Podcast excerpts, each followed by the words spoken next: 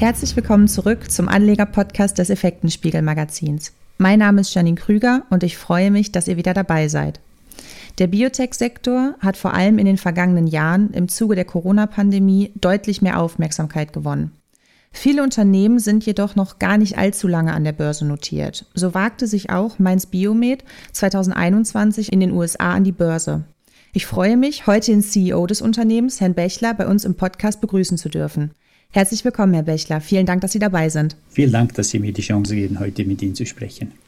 Herr Bechler, wir starten unseren Podcast gerne mit einer kleinen Unternehmensvorstellung. Könnten Sie unseren Hörerinnen und Hörern einmal Ihr Geschäftsmodell so kurz und knapp wie möglich erklären? Ja, gerne.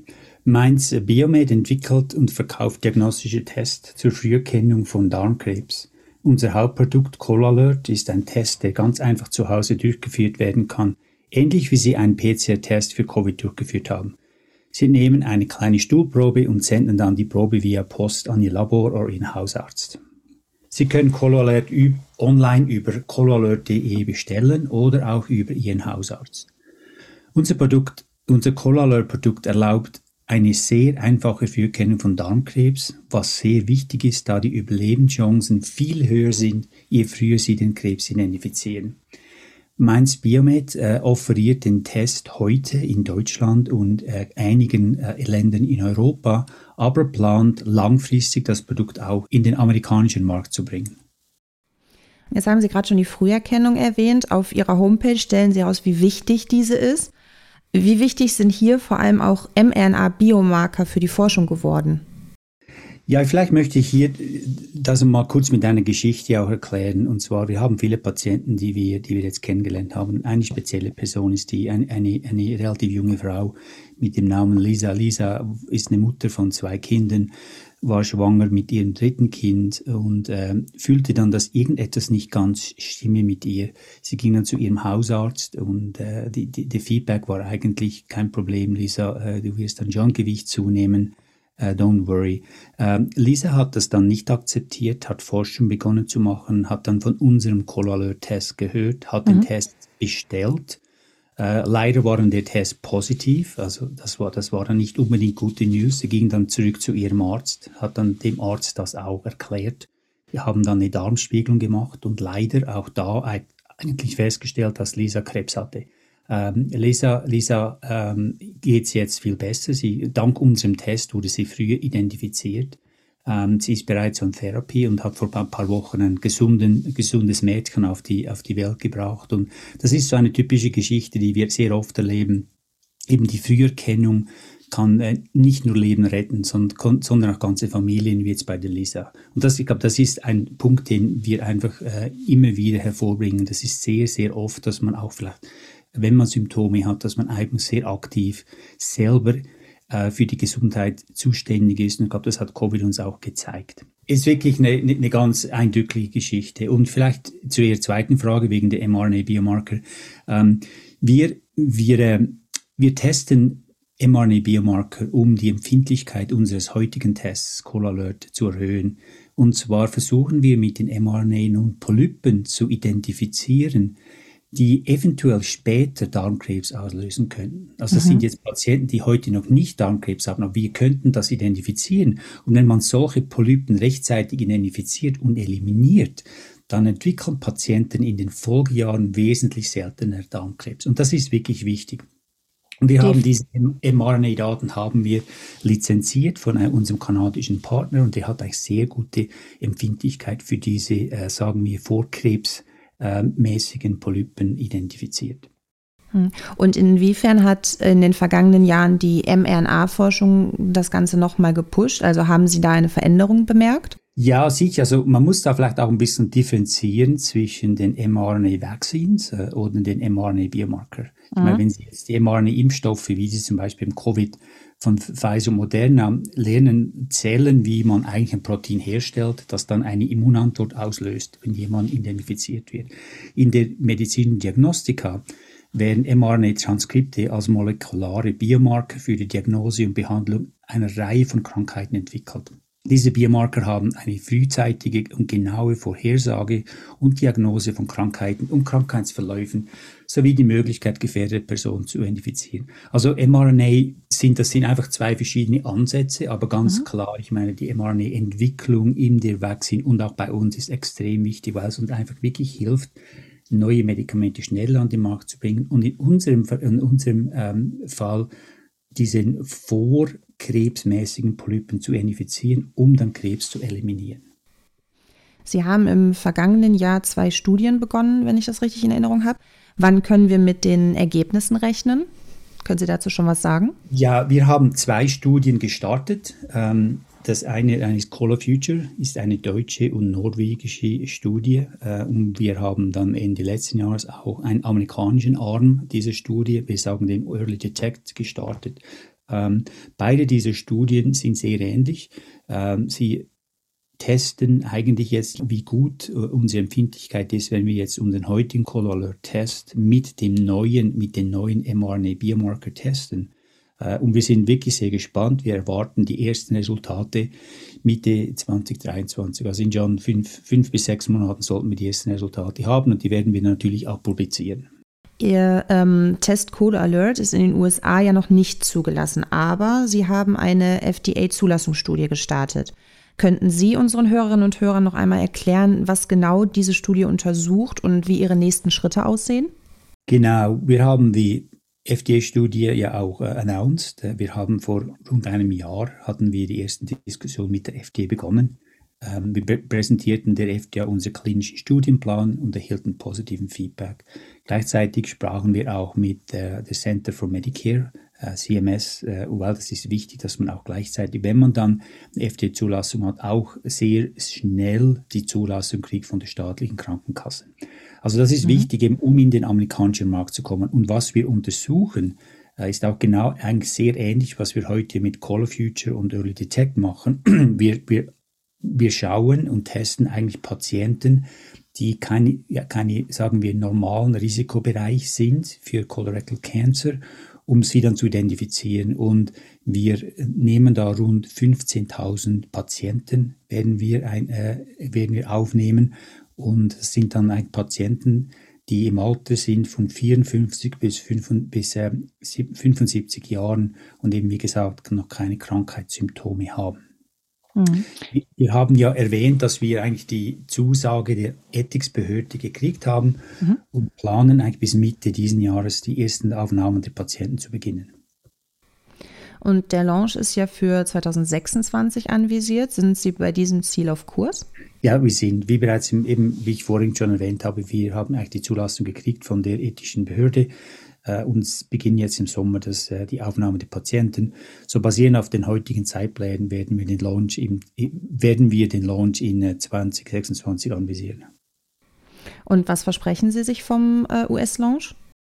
Der US-Markt mit einem Potenzial von über 4 Milliarden Dollar ist ein extrem wichtiger Markt für Mainz Biomed. Wir werden unseren Test identisch, wie wir es ja jetzt bereits in Europa machen, über große nationale Labore anbieten. Die Erfahrung, die wir gewonnen haben während der Markteinführung in Europa, werden direkt im US-Markt anwendbar sein. Viele der großen US-klinischen Labore sind heute komplett ausgeschlossen vom molekularen Darmkrebs-Früherkennungsmarkt, da es bis jetzt keine Firma gibt, die solche Tests anbietet, die an alle Labore unabhängig in allen Laboren unabhängig getestet werden können. Der einzige molekulare Darmkrebs-Früherkennungstest in Amerika wird heute nur von einem einzigen Labor angeboten. Stellen Sie sich vor, wie, wie hätten wir Covid-Testing gemacht, wenn es nur ein Labor in ganz Deutschland gegeben hätte, den solche Tests angeboten hätte. Und deshalb sehe ich das auch als Vergleich, wie wichtig es ist, dass wir eben Produkte haben, die man an viele Labors verkaufen kann und nicht nur ein Labor, damit das möglichst schnell auch verbreitet äh, an viele Patienten angeboten werden kann. Das klingt auf jeden Fall sehr vielversprechend. In Europa ist Codo Alert ähm, bereits zugelassen. Das ist jetzt auf den ersten Blick vielleicht für den einen oder anderen ungewöhnlich. Man hat immer so ein bisschen das Gefühl, dass vor allem Medikamente in den USA, ich sage jetzt mal, schneller zugelassen werden. Könnten Sie einmal die Zulassungsprozesse für diagnostische Tests zusammenfassen? Also was könnten oder was sind die größten Hürden? Ja, vielleicht mal, weshalb wir in Europa zuerst sind. Ich meine, Mainz Biomet hat die Zulassung des Call-Alert-Tests bereits vor einigen Jahren erreicht. Mhm. Und der Hauptgrund war einfach schlicht, weil die, die, die Firma befindet sich in Europa und dass wir, wir wollten auch zuerst den europäischen Markt beliefern. Ähm, es gibt sehr viele amerikanische Unternehmen, die haben auch zum Teil neue Diagnostiktests, die beginnen dann die Zulassung zuerst in Amerika und kommen dann nach Europa. Grundsätzlich ähm, würde ich mal sagen, die, die, die Schwierigkeiten, und ich, ich möchte auch da nicht in die Details gehen, ob jetzt Pharma schneller sei in Europa oder in Amerika, das je nach mhm. Report, den Sie lesen, kriegen Sie da verschiedene äh, Antworten. Aber für uns ähm, wichtig ist, grundsätzlich muss jedes Diagnostika-Produkt einem fest definierten Entwicklungsprozess folgen. Es gibt da einige Unterschiede zwischen dem amerikanischen System und dem europäischen System, die jedoch zurzeit e-, eliminiert werden. Und einer der Hauptunterschiede waren die Anforderungen an die klinischen Studien. Das heißt, in Amerika waren zum Teil je nach dem Test, je nach der Antwort, die der Test gab, größere Studien äh, verlangt worden als in Europa. Aber auch das wird jetzt angepasst. Was wichtig ist in Europa, eben Teil der Anpassung ist diese neue äh, In-vitro-Diagnostic Regulations, die es gibt. Äh, die hat man jetzt eigentlich implementiert äh, und das bringt jetzt eigentlich beide Systeme viel, viel ähnlicher. Was muss man sich darunter vorstellen? Es geht einfach auch da, also ein Beispiel ist genau die, die Größe der Studien, das ist einer der Punkte, mhm. den haben wir angeschaut. Je nachdem, was für Produktclaims sie eigentlich wollen, gibt es zum Teil dann in, in Europa andere. Aber viel geht es auch um die Qualitätsprodukte, wie, wie, wie sie die Tests entwickeln, zum Beispiel was für Qualitätsuntersuchungen sie machen müssen mit Zulieferanten von Komponenten. Das sind viele, viele Elemente, die jetzt da auch integriert werden, um eigentlich die Qualitätssysteme auf, von beiden, von beiden, äh, sage ich, von beiden Kontinenten anzupassen. Was, was, was, vielleicht noch, was vielleicht noch wichtig ist für unsere Zuhörer, dass ähm, wenn Sie äh, unser äh, Biomed, Mainz Biomed Team anschauen, äh, wir haben sehr, sehr viel Erfahrung in der Produktentwicklung für Europa und Amerika. Äh, und es ist eben wichtig, dass man auch da genau weiß, was wichtig ist, um möglichst dementsprechend schnelle Zulassungen zu kriegen. Vor kurzem haben Sie auch ein Programm zum betrieblichen Gesundheitsmanagement mit Colo Alert gestartet. Wie funktioniert das? Ja, da haben Sie richtig. Wir haben im letzten Jahr äh, zwei, drei kleine Piloten gefahren, um zu schauen, wie das funktioniert. Und grundsätzlich ist unser Ziel, dass wir eben auch mit Firmen zusammenarbeiten, ähm, um den Firmen, einige der Firmen haben ja über, über die Gesundheitsmanagement schon einige diagnostische Tests im Programm. Das heißt, es wird angeboten an die, äh, an die Mitarbeiter. Und wir haben jetzt angefangen, mit einigen dieser Firmen auch zu diskutieren, um unseren Alert den Mitarbeitern anzubieten. Und das ist extrem wichtig, weil wenn Sie sich vorstellen, eben wenn Sie in der Lage sind, Leute früher zu identifizieren, äh, um eben den Darmkrebs viel früher zu identifizieren oder eben auch zu eliminieren, ist das natürlich für die Firma auch sehr, sehr positiv, äh, weil sie da wirklich ein ganz tolles Paket anbieten können, um ihre Leute eben gesünder zu halten. Ähm, und die ersten Schritte bestanden von unserem Programm entstanden, eigentlich in der Entwicklung eines kundenorientierten Kundenportals und eines Direktliefersystems für unser Patientenkit. Das ist sehr wichtig, dass das einfach auch sehr effizient läuft. Ähm, und dies ermöglicht nur ein sehr einfaches und kundenfreundliches Liefersystem.